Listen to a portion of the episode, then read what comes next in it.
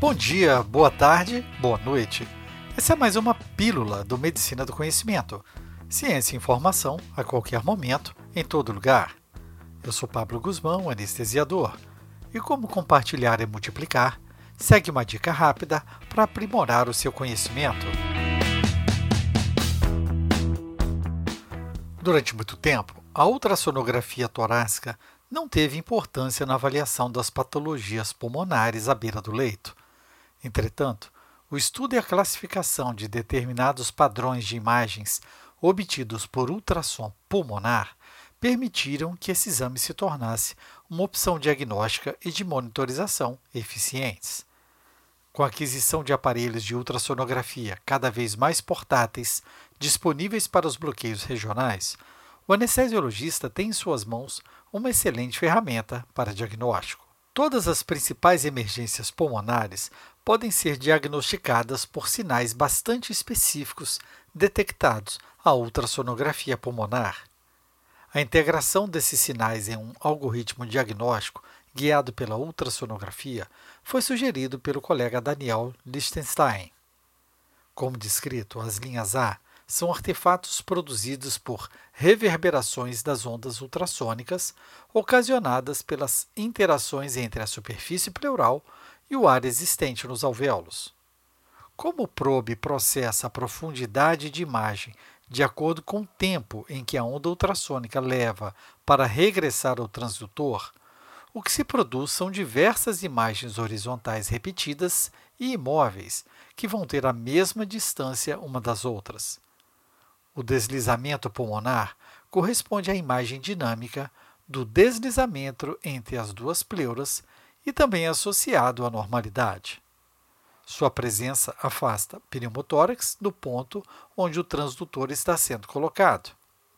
A ausência de deslizamento pode indicar que falta justa posição entre as pleuras, como no pneumotórax ou derramo pleural ou que as duas superfícies não conseguem deslizar uma sobre a outra por inflamação ou fibrose. Algumas imagens com as linhas B são artefatos produzidos pelo espessamento dos septos interlobulares, produzindo uma imagem bastante distinta, tanto pela presença de líquido quanto fibrose subpleural, comuns nos edemas pulmonares hemodinâmicos e inflamatórios. Quando três ou mais linhas B são visualizadas em um mesmo espaço intercostal, isso é indicativo de patologia, chamadas de rastro de foguete ou cauda de cometa. A utilização da ultrassonografia para o diagnóstico e quantificação dos derrames pleurais é sugerido há muito tempo. A grande vantagem dessa técnica é de poder demonstrar pequenas quantidades de fluido, inclusive até 3 ml, os quais são indetectáveis pela radiografia convencional, que só consegue diagnosticar efusões acima de 50 ml. Além dessa vantagem, podemos diferenciar com facilidade o líquido do espessamento pleural, que serve para definir o melhor ponto de toracocentese.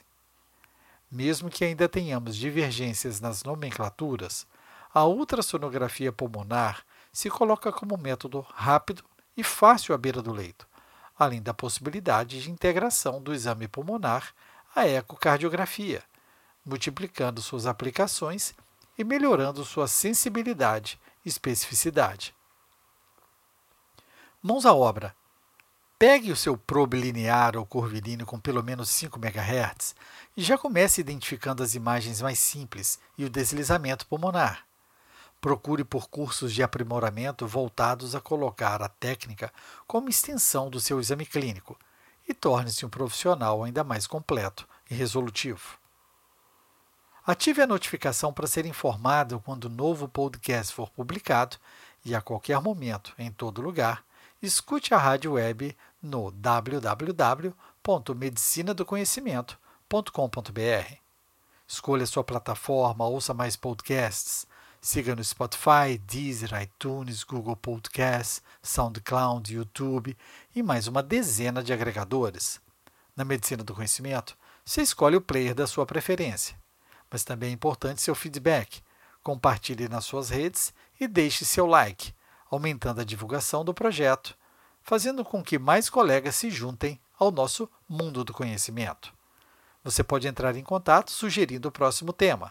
Fique ligado nas redes sociais, Twitter, Facebook e Instagram, Medicina do Conhecimento.